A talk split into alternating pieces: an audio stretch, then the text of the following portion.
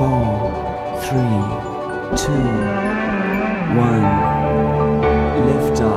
Il y a presque un siècle, les astronomes se sont aperçus que les galaxies lointaines semblaient toutes s'éloigner de la nôtre, et ce, d'autant plus vite qu'elles étaient plus distantes. Le physicien belge Georges Lemaître fut le premier à donner une explication compatible avec la théorie de la relativité générale qu'Albert Einstein avait proposée quelques années auparavant. Ce ne sont pas les galaxies qui se déplacent à grande vitesse, mais l'espace qui les contient qui se dilate. Autrement dit, l'univers est en expansion et en se dilatant, il augmente les séparations entre les galaxies. Mais dans quoi s'étend-il? Dans rien. Parce qu'il n'y a pas d'espace en dehors de lui. L'univers n'a ni intérieur ni extérieur, contrairement à l'image que l'on donne souvent d'un ballon que l'on gonfle. Et où l'expansion a-t-elle commencé nulle part. Car l'espace, qu'il soit infini ou bien fini, sans bord, n'a ni centre ni frontière. Bon, moi qui donne des conférences de cosmologie depuis 30 ans, je suis bien placé pour savoir que ces deux questions sont aussi fréquentes que leurs réponses sont frustrantes pour le grand public. Mais ce sont les lois de la relativité et de l'espace-temps courbe qui le veulent ainsi. La cosmologie relativiste va beaucoup plus loin dans l'étrangeté, avec les modèles de Big Bang qui en découlent. C'est le même Georges Lemaître qui, en 1931, a fait le raisonnement suivant. Si les galaxies s'éloignent dans le futur, ben c'est qu'avant elles étaient plus proches. Et si on remonte le film à l'envers, on aboutit forcément à l'idée qu'il y a très longtemps, enfin, disons une dizaine de milliards d'années, l'ensemble de toute la matière de l'univers était concentré dans un volume extrêmement petit où régnaient des températures, des densités et des énergies férocement élevées.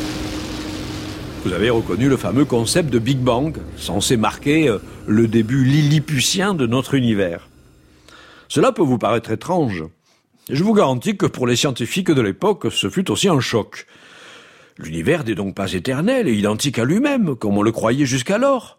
Il a une histoire, au cours de laquelle il a considérablement changé de taille et de contenu.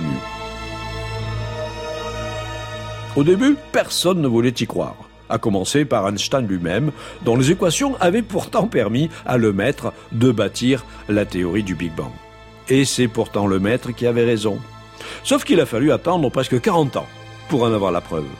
Et là encore, ce sont les télescopes, d'abord au sol, puis dans l'espace, qui ont permis cette avancée scientifique majeure. La clé porte le nom de rayonnement fossile.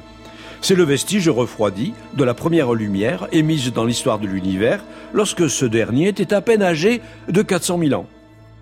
Avant, sa substance, un plasma de particules à haute température, était complètement opaque car la lumière, prisonnière de la matière, ne pouvait pas s'y propager.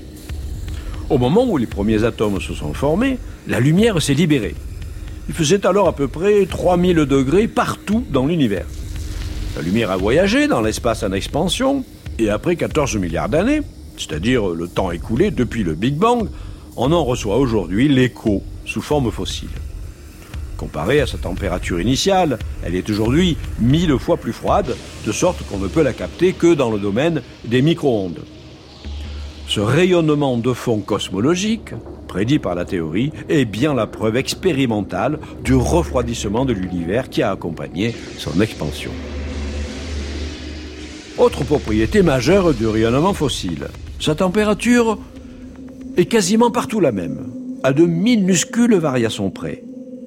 Dans la purée cosmique initiale, il fallait bien en effet que des grumeaux se soient formés, des sortes de germes autour desquels les premières étoiles et les premières galaxies ont pu s'agglomérer. Ce n'est qu'en 1992 que le télescope micro-ondes Kobe, placé en orbite, a rapporté les premières images de ces fluctuations de température.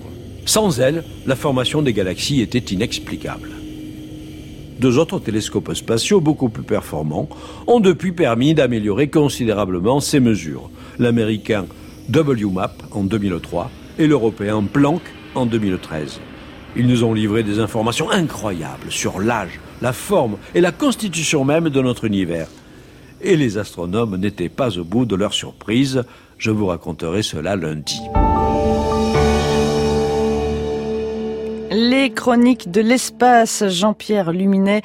Euh, les chroniques de l'espace ont été réalisées aussi par Christophe Imbert, à noter et à retrouver. On peut les écouter en podcast sur franceinter.fr.